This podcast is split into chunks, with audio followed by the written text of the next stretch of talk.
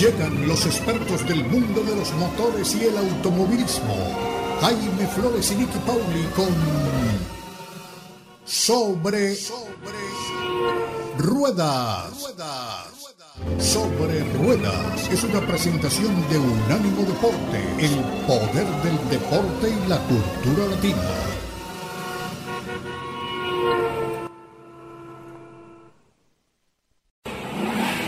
Sobre Rueda. Sobre Rueda. El programa donde rugen los motores. Todo bajo la lupa especializada de Jaime Flores y Nicky Paul. Con todo el análisis sobre el automovilismo en el mundo y la industria automotriz. Unánimo Deportes presenta Sobre Rueda. Sobre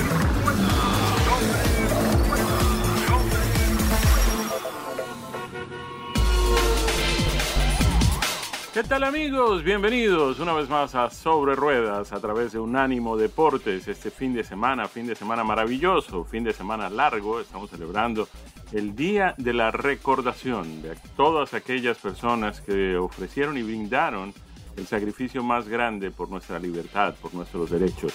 Todos aquellos que pues eh, perdieron su vida en los conflictos internacionales en los que han participado las Fuerzas Armadas de los Estados Unidos a todos nuestros veteranos, a todos sus familiares, nuestro saludo de solidaridad en esta jornada, en este fin de semana. Fin de semana además muy especial en materia de automovilismo deportivo porque coinciden eh, tres eventos importantísimos, uno de la categoría NASCAR, uno de la categoría IndyCar y otro de la categoría Fórmula 1, las tres eh, categorías más importantes. Tenemos hoy Gran Premio de Monte Carlo, tal vez el más emblemático de los grandes premios en el calendario de la Fórmula 1. Tenemos las 500 millas de Indianápolis y tenemos también la prueba de NASCAR en Charlotte, en Carolina del Norte. Así que con todos los detalles de todo esto, tenemos también el privilegio de contar, como siempre, con Nicky Pauli. Para mí también es siempre un placer saludarla. Nicky, bienvenida. Saludos Jaime, saludos amigos, qué placer volver a compartir con ustedes en este domingo, un domingo súper especial en la temporada automovilística a nivel internacional, porque es un fin de semana como pocos, un fin de semana en el que se corre el Gran Premio de Mónaco y sí, siempre coinciden, las 500 millas de Indianápolis, dos de las carreras más emblemáticas en la historia de los grandes premios del automovilismo, así que tenemos muchas cositas para conversar en una semana que también ha estado repleta de noticias, eh, sobre todo dentro del marco de la Fórmula 1, no nos olvidemos que la gente de IndyCar eh, clasificó para la Indy 500 la semana pasada, así que esta semana ha sido más de Carp Day, de desfiles, de eventos con los medios, que de estar eh, en la pista corriendo o clasificando. Así que eso se lo ha dejado más bien al lado de la Fórmula 1. Así que arranquemos por aquí, arranquemos por la Fórmula 1, la Fórmula 1 que vuelve a la pista después de la cancelación del Gran Premio de la Emilia Romagna en Imola hace apenas unos días, estaba precisamente delante de estos micrófonos comentando con ustedes esa cancelación eh, en la región de la Emilia Romagna. Eh, sufrió el embate de las lluvias eh, por, por, cuestiones de tiempo, de clima. Tuvieron que cancelar la carrera. hubo muchas inundaciones.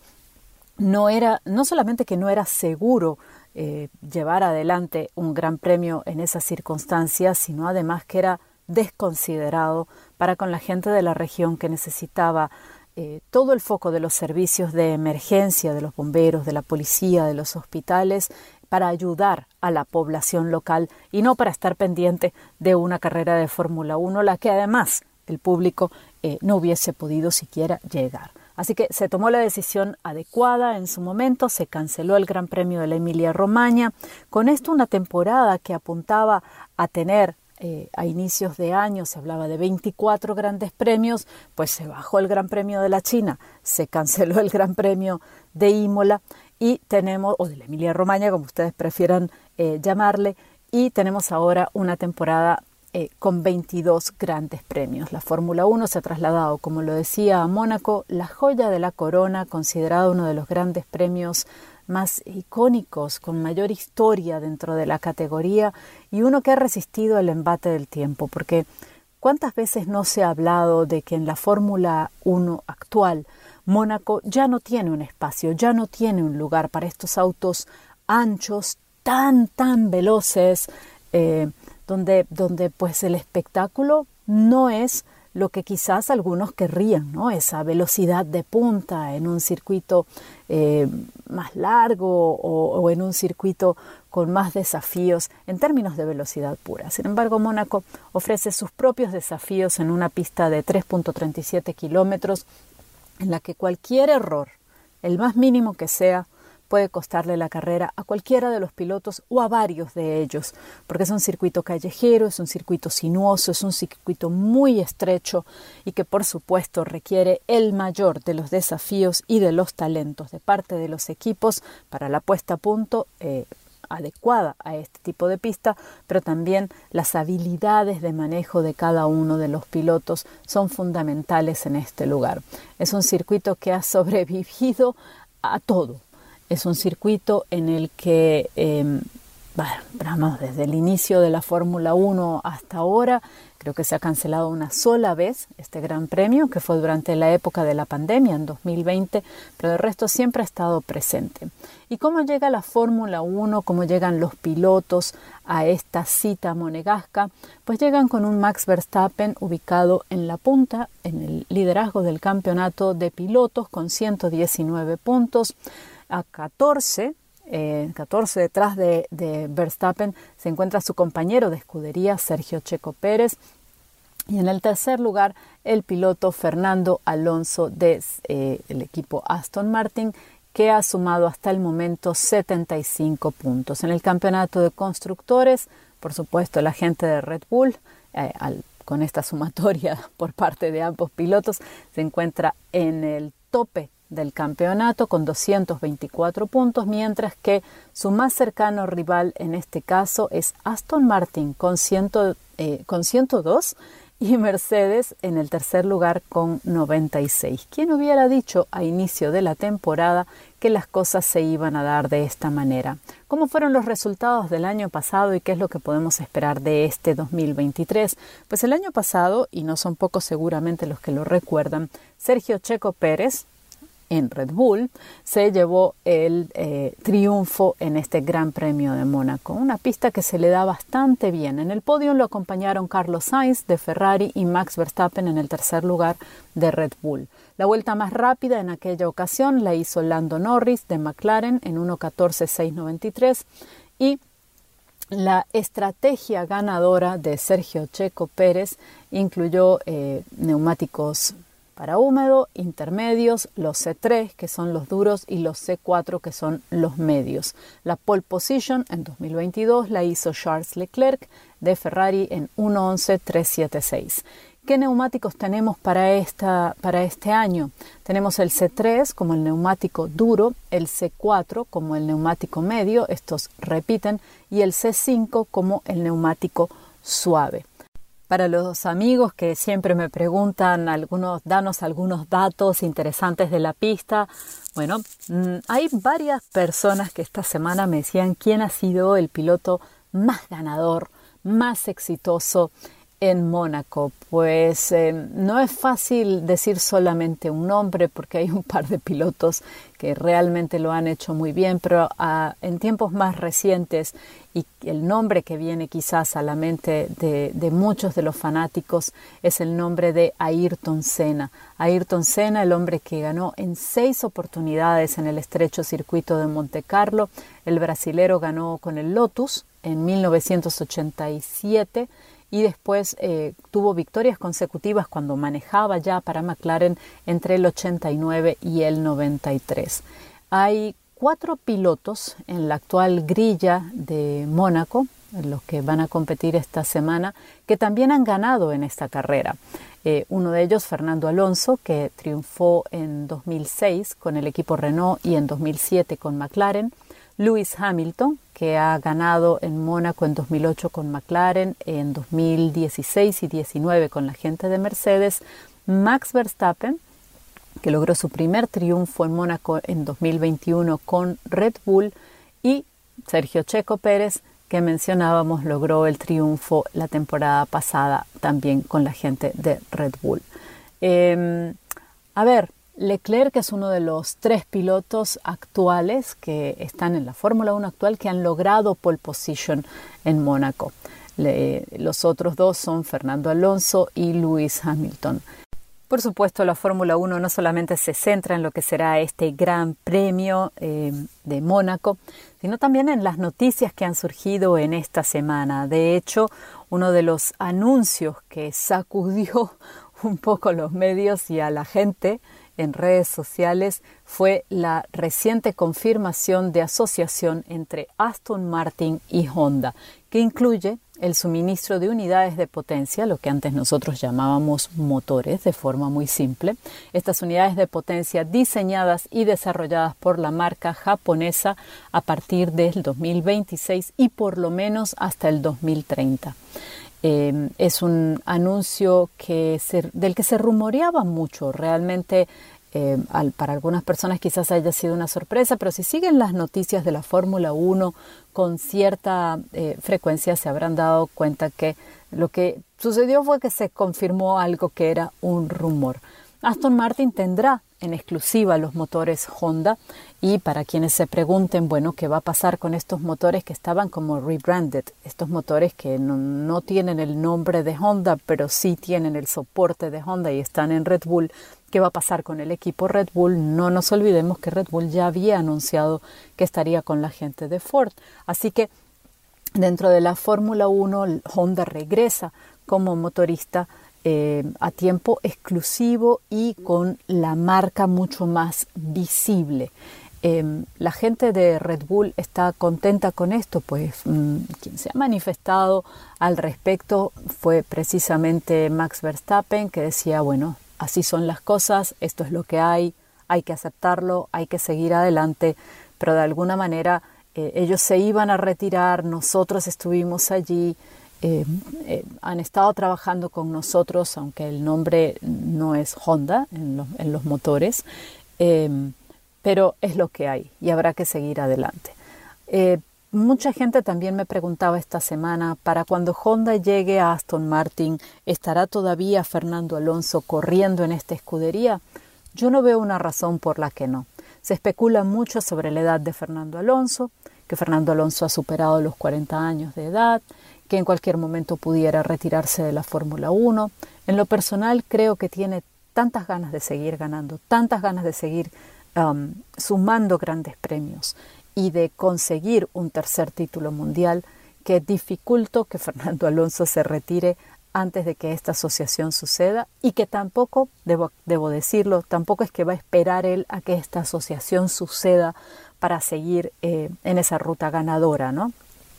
no, nos, eh, no perdamos de vista dónde está Aston Martin en este momento en el campeonato. Está segundo, señores, eh, en el campeonato. No es, no es poca cosa. Eh, cuando, cuando a principios de temporada se hablaba de que los más fuertes eran los de Red Bull y quién estaría en el segundo lugar, estará allí Ferrari, Mercedes habrá logrado remontar lo que perdieron el año pasado y sin embargo vemos que Después de algunas carreras en esta temporada, quien está segundo en el campeonato de constructores es Aston Martin, así que tienen muchísimo que dar con este proyecto en el que han venido trabajando con nuevos talleres, nuevo eh, túnel de viento y ahora esta asociación con Honda, con un piloto muy talentoso como Fernando Alonso. Eh, creo que todavía hay muchísima tela que cortar en este sentido por, parte de esta escudería. Vamos a estar, por supuesto, nosotros observándolos de cerca y trayéndoles a ustedes todas las novedades y los comentarios. De momento esto es todo en este segmento. Vamos al corte comercial y pronto regresamos con más. Les estaré contando qué vehículo he venido manejando por estos días. Uno totalmente eléctrico y creo que les va a gustar. Y aquí estamos de nuevo, bienvenidos. Gracias por estar con nosotros en Sobre Ruedas por Unánimo Deportes. Hemos llegado así al segundo segmento y en este segmento regularmente les hablo de los vehículos que he tenido la oportunidad de probar. Y en el segmento anterior, en la despedida, les decía que tuve eh, la oportunidad de manejar un vehículo totalmente eléctrico que me emocionó muchísimo y que quiero compartir hoy con ustedes. Yo había escuchado hablar de él, había seguido su presentación en los medios de comunicación, no tuve la oportunidad de viajar cuando lo presentaron, pero eh, sí lo había visto eh, alguna vez, lo, vi una vez en persona, lo vi pasar por, por la calle, pero no había tenido la oportunidad de sentarme al volante, de tocarlo, de deleitarme con él. ¿De qué vehículo les estoy hablando? Pues del vehículo Nissan Arilla 2023. Cuando me dijeron que lo tendría, de veras no pude contener la emoción. Se me, apareció una sonrisa enorme en, en el rostro. A grandes rasgos podemos decir que se trata de un crossover compacto de cuatro puestos para cinco pasajeros con un rango de autonomía de 304 millas combinado, modelo Venture All-Wheel Drive. Cada uno de los modelos, dependiendo del tipo de eh, motorización y tracción, por supuesto, nos va a ofrecer un rango de autonomía distinto. Pero el dato que les estoy dando está basado en el modelo Venture All-Wheel Drive. Sin embargo, el Nissan Arilla es mucho más que esta muy breve descripción que ocuparía apenas un párrafo si yo la escribiese. El modelo base, bautizado Engage, ofrece un paquete de baterías de 63 kilowatts que puede ser combinado con un motor eléctrico único para manejo front wheel drive o un motor dual para manejo all wheel drive. En el primer caso, entrega 214 caballos de fuerza y en el segundo 335.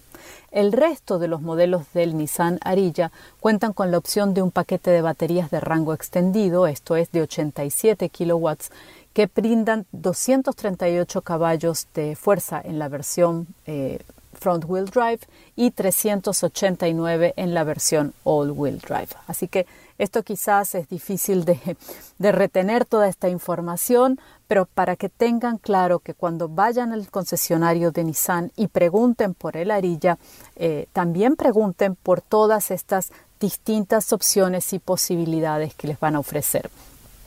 Este es el paquete de baterías más innovador a la fecha de la marca Nissan. Su sistema de gestión térmica con refrigeración líquida brinda un mejor desempeño tanto en climas fríos como en climas cálidos. Atención a esto porque sé que nos escuchan en diferentes partes del país y por lo tanto tienen diferentes eh, necesidades respecto al clima que los, que los rodea y a las estaciones o lo intensas que puedan ser las estaciones en esas zonas geográficas. ¿Y esto qué hace? Esto protege mucho más a la batería cuando la recarga es con sistema rápido. Es una de las grandes ventajas que tiene. Así que eh, es muy interesante y también pueden preguntar por eso. Con este sistema el Nissan Arilla puede pasar del 20 al 80% de la carga en unos 40 minutos, que no es nada despreciable.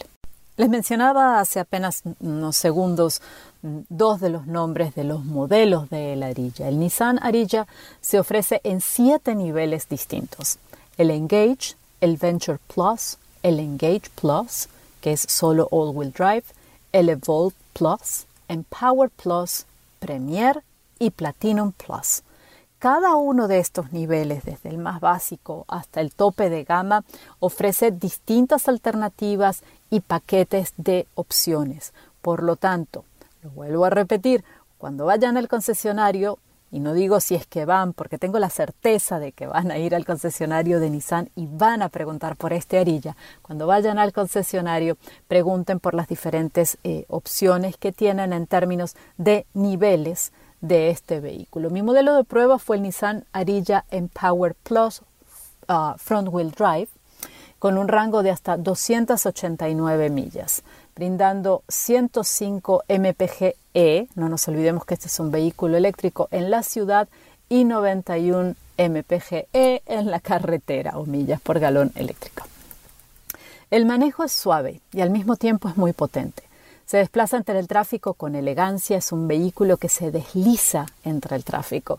A diferencia de otros vehículos eléctricos que he tenido la oportunidad de probar, en esta ocasión no necesité siquiera un breve periodo para adecuarme a la aceleración o a la frenada, que en un vehículo eléctrico, si ustedes han tenido la opción, la posibilidad de probarlo, eh, difiere mucho de cómo se siente la aceleración o la frenada con respecto a un vehículo tradicional. Em, además, el pedal eh, de frenado es regenerativo. En este caso, frenada regenerativa, se recupera la energía que se genera en la frenada y, por supuesto, esto contribuye también al excelente desempeño del vehículo. Todo fue muy fluido desde el inicio con este Nissan Arilla. Parte de que este manejo sea tan agradable viene de la ubicación de la batería, que está en la parte de abajo del chasis. Nos da una sensación de centro de gravedad bajo que transmite cercanía con el pavimento por un lado y por el otro que nos da muy buen control en cada momento del manejo, particularmente cuando tomamos curvas. Y lo digo con total certeza, cuando tomamos curvas cerradas y a cierta velocidad el auto se siente muy sólido. Es muy conveniente también en el Nissan eh, Arilla que se ofrece con tres modos de manejo para diversas condiciones. Tenemos el modo deportivo, el modo ecológico y el modo nieve. Algo similar a la aceleración y a la frenada me ocurrió con la suspensión.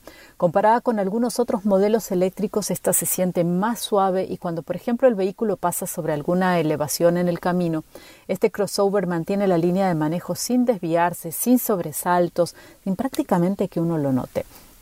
Otra de las ventajas de este compacto crossover es su capacidad de remolque.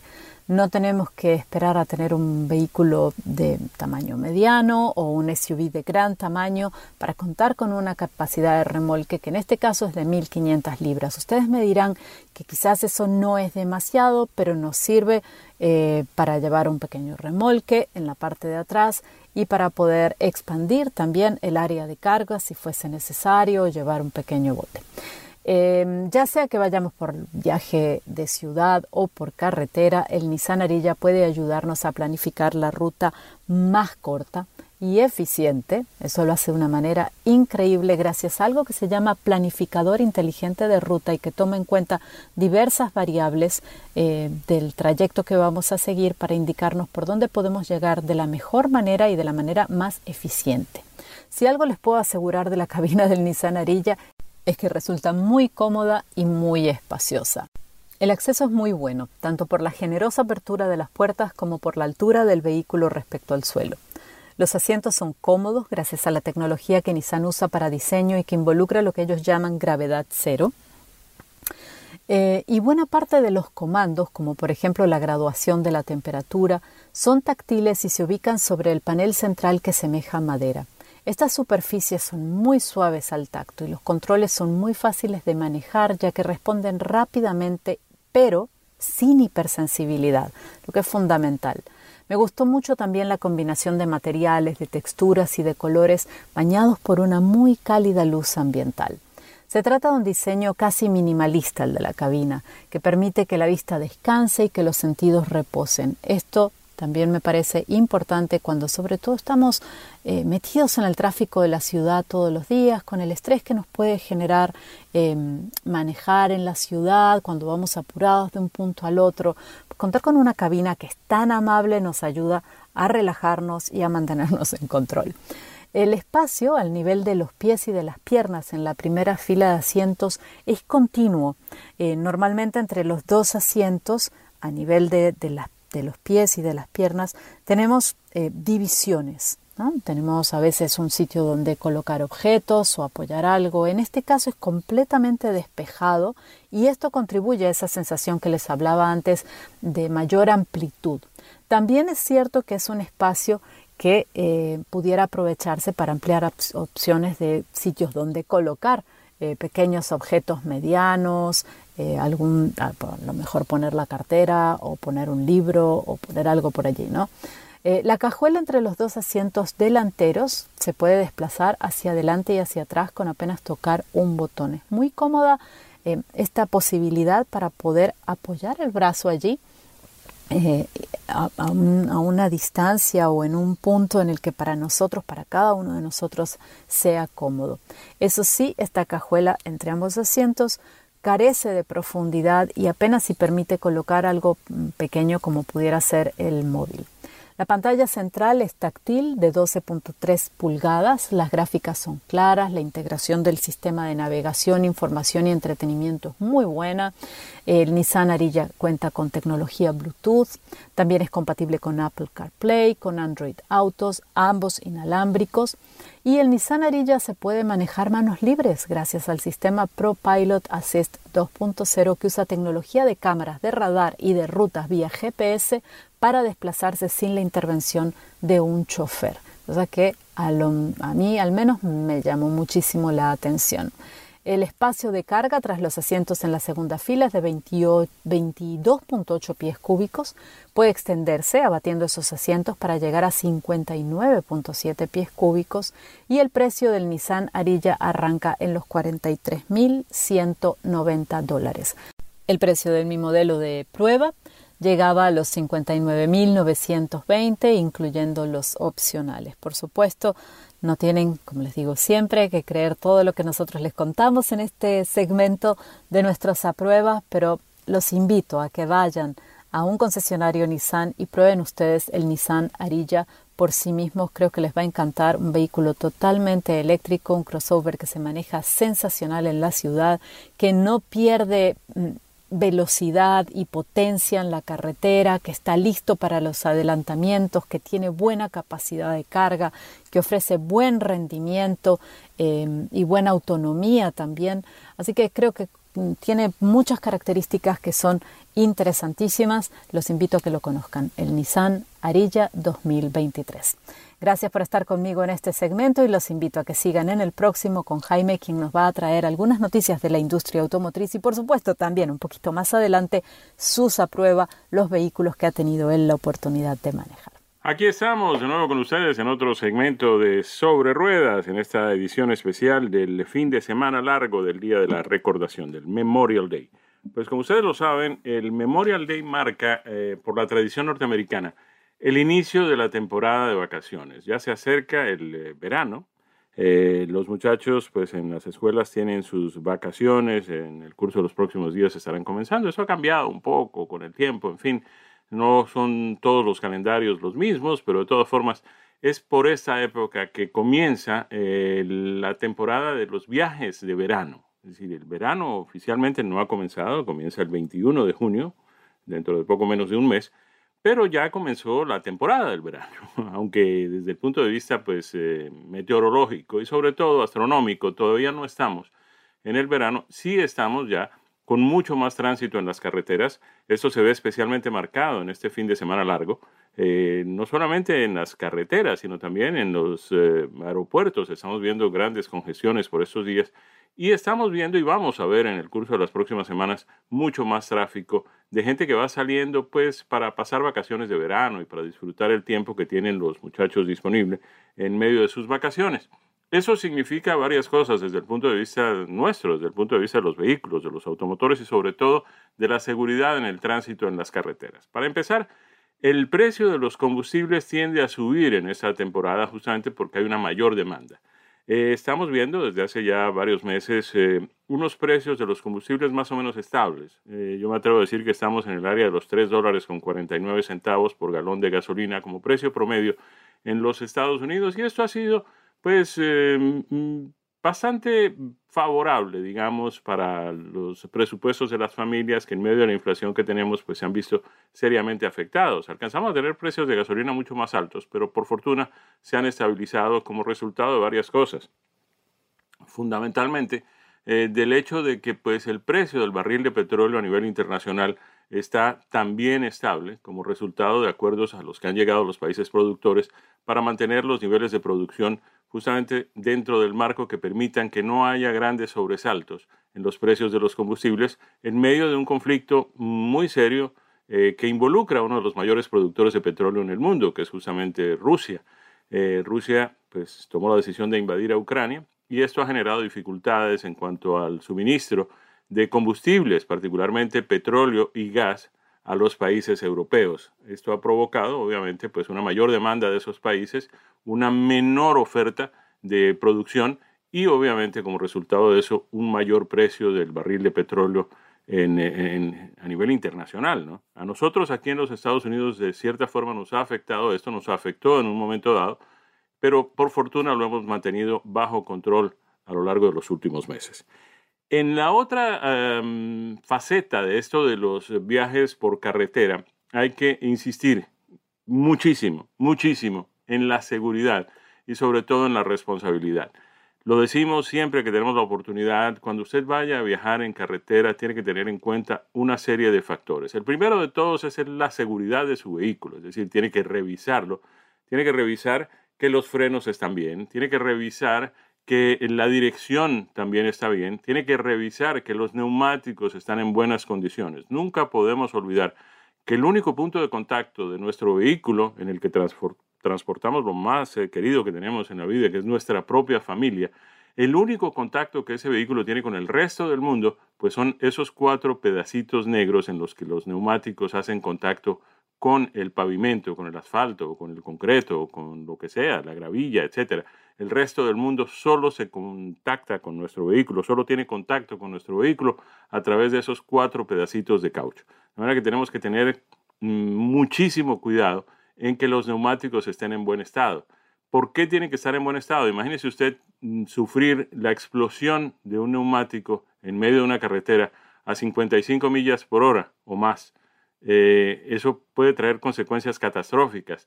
Más allá de lo que significaría pues el hecho de que eh, haya traumatismos y contratiempos en sus viajes porque tiene que cambiar un neumático, porque tiene que comprar uno nuevo en la mitad del camino, que generalmente salen carísimos porque los vehículos tienen la desagradable costumbre de averiarse donde las reparaciones resultan más caras.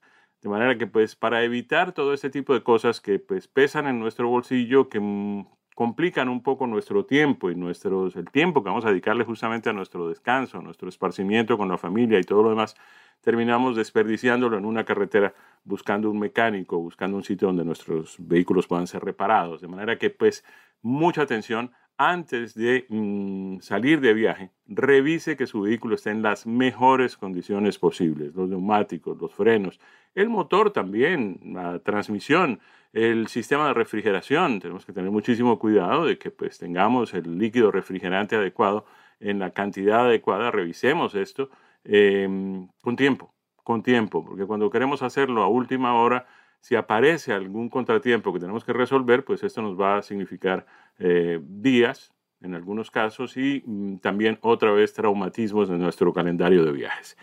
El otro tema importantísimo que tiene que ver con eh, nuestros viajes por carretera en esta época del año es la planeación del viaje. Es decir, no vamos a salir en la carretera a ver dónde vamos a parar y si dónde vamos a parar vamos a conseguir un hotel. En fin, todo este tipo de cosas vale la pena planearlas con tiempo. No solamente porque nos resulta mucho más eficiente, sino además también muchísimo más económico. Entonces, por decir algo, si estamos planeando un viaje de Miami a Washington, por, simplemente mencionar un par de, localidades, un punto de partida y un destino. Tenemos que ver cuántas millas hay entre esos dos puntos, si es necesario hacer una parada, si vamos a estar en el vehículo uno, dos o más conductores. Em, eso hay que planearlo con tiempo porque pues eh, no podemos someter a la persona que esté manejando a más tiempo del eh, mm, necesario eh, tenemos que también eh, tener en cuenta los hábitos de cada uno de nosotros cuando vamos a manejar el vehículo. Algunos tienden a quedarse dormidos con más facilidad que otros. Esto es lo peor. La mayor causa de accidentes en las carreteras tiene que ver con primero el exceso o el consumo de bebidas alcohólicas o de sustancias pues eh, narcotizantes. Pero el otro es justamente el que por exceso de tiempo en el volante, pues los conductores tienden a quedarse dormidos pierden el control del vehículo y obviamente pues eh, ahí mm, justamente surgen las condiciones del accidente. De manera que hay que planear con anticipación cuánto tiempo vamos a estar en la carretera y quién va a estar conduciendo por esa cantidad de tiempo. Con base en esas horas podemos estudiar también dónde vamos a parar. Si vamos si estamos pensando en una jornada de Miami a Washington, como habíamos dicho, que son cerca de 20 o más horas de carretera, pues obviamente no tiene mucho sentido que lo hagamos eh, de un solo tirón. Entonces, pues vamos a tener que establecer en qué punto vamos a parar. Con mi familia lo hemos hecho en varias oportunidades y encontramos un lugar muy interesante en las Carolinas que se llama Florence. Allí hay hoteles eh, cerca de la carretera, cerca de la I-95, que es la vía que hemos tomado. Y entonces, pues uno gracias a la magia del Internet, pues puede reservar eh, una habitación de un hotel para no tener que estar llegando a un sitio a ver eh, dónde encontramos un hotel, eh, vamos a buscarlo. resulta que justo ese fin de semana hay un evento en alguna ciudad, etcétera. no hay habitaciones de hotel y cuando se encuentran están a precios exuberantes, pues para evitar todo este tipo de cosas hay que planear los viajes con anticipación. También si estamos viajando con niños, tenemos que tener pues conciencia de que los niños tienen, merecen un mantenimiento y una, unas condiciones especiales. Entonces tenemos que llevar eh, su comida, tenemos que llevar también pues eh, mm, el, tipo de cosas que ellos necesitan durante su, su mm, tiempo que pasan dentro del vehículo, los pañales, eh, en fin, todo este tipo de cosas que vienen vinculadas con los niños.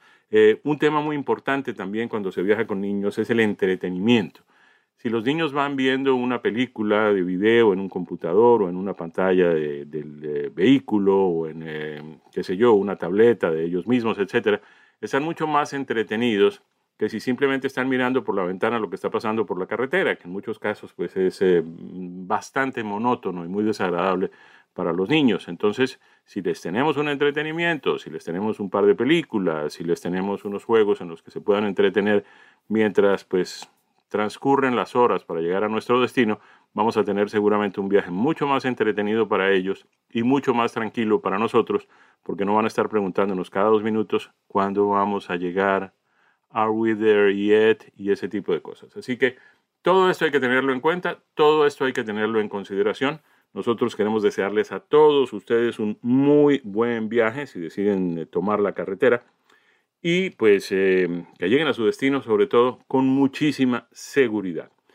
En otra noticia, hace días que no hablamos de este tema de los vehículos eléctricos y todo lo demás, pues bien, eh, esta noticia es muy importante, se produjo esta semana y tiene que ver con el hecho de que la compañía Hyundai Motor y la compañía LG Energy firmaron un acuerdo para invertir 4.3 billones de dólares, en nuestra nomenclatura 4.300 millones de dólares, con el objeto de construir una planta para baterías eléctricas, para vehículos también eléctricos, aquí en los Estados Unidos. Esto será muy, muy interesante, entre otras cosas porque los incentivos del gobierno para los vehículos eléctricos no aplican para muchos de los vehículos coreanos que son eléctricos, que llegan aquí, pero que son construidos con baterías y con elementos que no son fabricados en los Estados Unidos.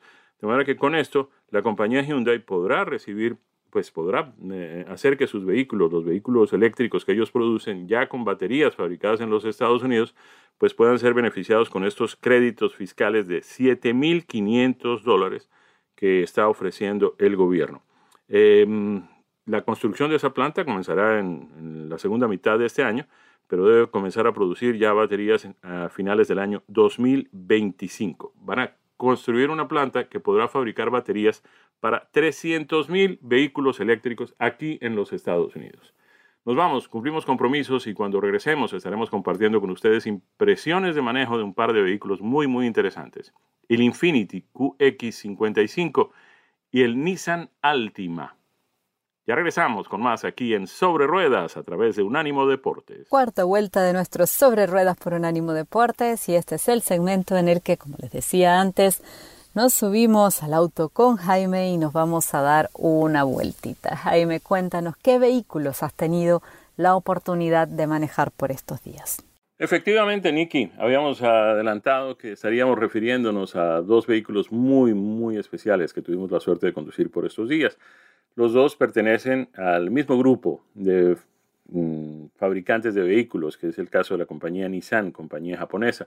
Vamos a hablar de un producto de la división de lujo de Nissan, que es Infinity, y vamos a hablar de uno de sus vehículos más populares, que es el sedán de tamaño mediano. Nos estamos refiriendo al Infinity QX55, que es un crossover, y al Nissan Altima, que además tiene una serie de versiones con unas características muy, muy, muy particulares. Este Infinity QX55 viene a reemplazar al QX50. Infinity ha decidido cambiar un poco la nomenclatura de sus modelos, cosa que es muy interesante y produce muy buenos resultados desde hace algún tiempo en, el mercado de los, de los vehículos. Eh, cuando cambian las nomenclaturas, la gente tiende a comprar el vehículo de la nomenclatura nueva, cambiarlo. Eh, queda un poco viejo, con características casi que de obsoleto el vehículo que tiene la nomenclatura anterior y esto llama mucho la atención. Tendríamos que hacer una aclaración aquí en lo que tiene que ver con Infinity y con Nissan, aunque las dos marcas pues pertenecen al mismo grupo. Nissan, eh, digo, Infinity es la división de productos de lujo de Nissan, que es lo mismo que sucede con Lexus y Toyota o con Acura y Honda y más recientemente con Genesis y Hyundai. Los fabricantes se dan cuenta en un momento determinado que pues hay ciertas marcas que logran atraer a un público dispuesto a pagar un poco más por un vehículo eh, y aunque sus productos tienen muy buena reputación, son muy confiables, son muy económicos, tienen toda una serie de características que atraen al público, pues hay un público que no los compra porque no son lo suficientemente sofisticados. Eh, eso pasó originalmente con Lexus. La gente de Toyota se dio cuenta de que sus productos tenían pues muy buena aceptación en el público, pero llegaba un momento en que pues decidían irse por una marca alemana, una marca inglesa, una marca europea, en lugar de seguir comprando el producto de Toyota. Cuando Toyota decide, bueno, vamos a satisfacer las necesidades de este nuevo segmento del mercado, deciden salir con los eh, productos de Lexus y ganan un segmento de ese mercado mm, de más alta envergadura, de más alto nivel, de, sobre todo de mayor capacidad adquisitiva, y eso pues eh, les permite mejorar sus, sus, cifras al final de los balances. De manera que pues esa es la razón por la que existen esas marcas eh, adicionales, marcas de productos de lujo, marcas eh, de, productos de mayor prestigio y mayor sofisticación en cada uno de estos fabricantes. El más reciente, les decía, es justamente Hyundai, que decidió lanzar su, marca, su, división de productos de lujo con la marca Genesis. Pero no nos vayamos mucho por este lado porque hay mucho de qué hablar sobre este Infinity QX55. Tiene ciertas características que lo mm, harían casi que análogo con el otro vehículo del que vamos a hablar, que es el Nissan Altima. Empecemos pues por el tren motriz. Los dos comparten el mismo motor de cuatro cilindros turbo. En el caso del QX55 de Infinity produce 268 caballos de potencia y 280 libras por pie de torsión. Viene conectado con una transmisión continuamente variable que también tiene muchos amigos y hay algunas personas que todavía no logran acostumbrarse a la transmisión que no tiene cambios, porque además pues eh, tiene un ruido casi que constante no existe eso de ah, ah, ah", que hay en la transmisión automática mm, tradicional. En el caso de la continuamente variable, el ruido es básicamente el mismo, cambia un poco el tono, pero no hay esa, eh, eh, eh, no, no, presenta esa sensación de que el vehículo acaba de hacer el cambio, que es lo que nos sucede con la transmisión convencional. De todas maneras, lo que se ha demostrado esta transmisión continuamente variable es que primero es muy confiable en materia de que no produce contratiempos, ni produce averías serias, ni hay que estarla cambiando, ni hay que estarle haciendo reparaciones, ni nada de esto. Y por otro lado, evidentemente ha significado eh, una economía de combustible en los vehículos eh, que la utilizan. en este caso, este Infinity QX55 tiene un rendimiento mm, de 25 millas por galón combinado, 22 millas por galón en la ciudad, 28 millas por galón en la autopista. El caso de la aceleración es muy, muy interesante en este vehículo. 0 a 60 millas en 6.4 segundos. Recuerden que estamos hablando de un motor de 4 cilindros, eh, turbo cargado, sí, pero de todas maneras con apenas 2 litros de desplazamiento.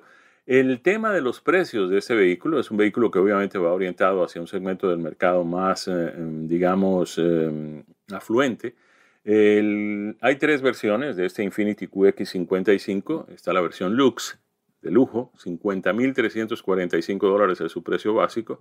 Está la versión esencial, 55.445. Y está la versión Sensory, que fue la que tuvimos el privilegio de conducir, 58.995 dólares.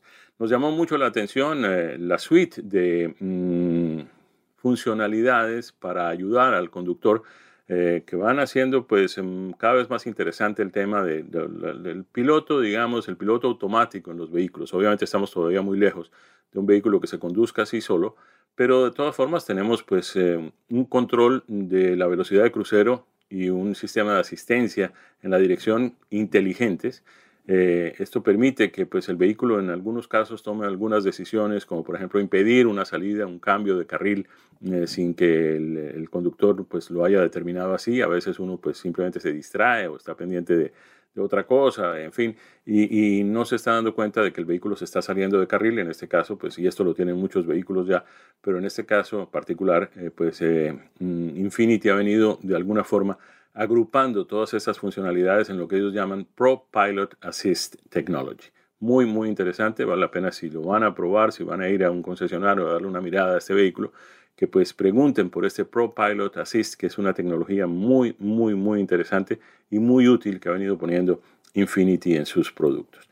De manera que pues es un, mm, sin lugar a dudas, una opción muy, muy interesante para un utilitario pequeño, un crossover, un CUV eh, de la marca japonesa Infinity, fabricado además en Japón. De ahí pasamos al Nissan Altima. El Nissan Altima está en esta categoría de los sedanes medianos que por mucho tiempo fueron pues los líderes en materia de ventas, obviamente por debajo de los pickups de gran tamaño que han sido líderes en ventas en los Estados Unidos por décadas. Pero estos sedanes medianos, mm, particularmente el Honda Accord y el eh, Toyota Camry, dominaron el mercado de los vehículos por mucho tiempo. Eh, esto ha cambiado significativamente porque la gente ha dejado de comprar automóviles para mm, concentrarse en los crossovers y en los utilitarios, de manera que pues ya estos vehículos no se venden mucho. Eh, siguen vendiéndose algunos fabricantes, los fabricantes americanos, por ejemplo, desistieron prácticamente de los sedanes, sobre todo de los sedanes medianos. Eh, todos tuvieron sedanes medianos en su momento. Yo me acuerdo, por ejemplo, del, Chevrolet eh, mm, Malibu. Eh, estaba por ahí también el mm, Ford Fusion, que pues han dejado el camino abierto para los utilitarios y los crossovers porque la gente no está muy interesada en estos vehículos. Y les decía, por un tiempo muy importante, un par de décadas me atrevería a decir, el Honda Accord y el eh, Toyota Camry dominaron ese segmento del mercado. Y la gente tenía la tendencia a olvidarse de un vehículo que ha jugado también un papel muy importante en ese segmento, que es el Nissan Altima. Parecía que la gente no veía el Nissan Altima, les parecía que era un poco invisible este vehículo que ha sido de unas características excepcionales. Ahora ha llegado también a ese segmento pues, los productos coreanos, el eh, Kia Optima, que ahora es el Kia Q5, y el mm, Hyundai Sonata que también pues eh, tiene un muy importante segmento, una tajada muy significativa del mercado de los eh, sedanes medianos. Hay ciertas características que tiene el Altima que no las tienen los otros vehículos. El Altima, por ejemplo, puede ofrecerse contracción en cuatro ruedas sin ninguna dificultad y eh, también tiene una mm, característica muy especial que es que tiene un tren de potencia que ellos llaman el BC Turbo, que es muy, muy emocionante, muy atractivo con unas características muy, muy especiales y que no está en, las otras eh, mm, versiones. En este caso, nosotros hemos manejado el eh, mm, modelo Nissan Altima 2.0 SR. Tiene tracción delantera, pero tiene un motor que produce 248 caballos, que es básicamente el mismo motor que teníamos en la Infiniti QX55 de la que hablamos en eh, apenas un par de minutos atrás. En el caso de este Altima, el motor tradicional, el motor estándar, es un 4 cilindros 2.5 litros sin turbo cargador que produce 188 caballos de potencia. Pero de todas maneras, este motor de 248 caballos, el 2.0 turbo, parece ser el más emocionante, el más interesante en esta línea de productos. A ver, línea de productos porque sí, el Nissan Altima viene en cinco versiones. La versión S, que tiene un precio básico que comienza en 26.585 dólares, la SB en 27.385, la SR 28.785, la SL, un poco más alto, 33.285 y esta de la que estamos hablando, que es la SR VC Turbo, que llega a un precio básico de 36.285 dólares y bien que los merece. Qué grato es manejar un vehículo de estas características que responde muy bien al, comando del pie derecho, que es el que manda, el que acelera eh, se porta de maravilla, el vehículo cruza muy bien, eh, tiene una estabilidad realmente sorprendente este Nissan Altima. Sorprendente digo porque bien, Nissan nos tiene acostumbrados a productos de excelente calidad, pero es que estamos hablando de un vehículo que tiene un precio que comienza en 26.585 dólares. En la versión BC Turbo además tiene una aceleración fuera, fuera, fuera de serie. Estamos hablando de 0 a 60 millas en... Mm, 7.4 segundos la versión del 2.5 y miren ustedes, casi 3 segundos menos, es decir, 5.9 segundos es la aceleración que ofrece el eh, motor VC Turbo, es decir, el sistema del turbo mm, con eh, mm, una variación eh, diferente, es decir, no es un turbo que tiene la misma característica permanente, es un turbo que tiene una compresión que va variando de acuerdo con las necesidades del vehículo y de acuerdo también con los comandos del piloto. De manera que muy, muy interesante. En materia de consumo de combustible, tenemos un combinado de 29 millas por galón para este producto, 25 millas por galón en la ciudad, 34 millas por galón en la autopista. Nos vamos. Ya concluimos aquí nuestro programa del día de hoy con un saludo muy especial para todos a nombre de nuestro equipo, Daniel Forni en la producción y los controles, y en los micrófonos Nicky Pauli y este servidor Jaime Flores. Que tengan una feliz semana. Nos vemos el próximo domingo. Esto ha sido Sobre Ruedas, una presentación de Ánimo Deportes.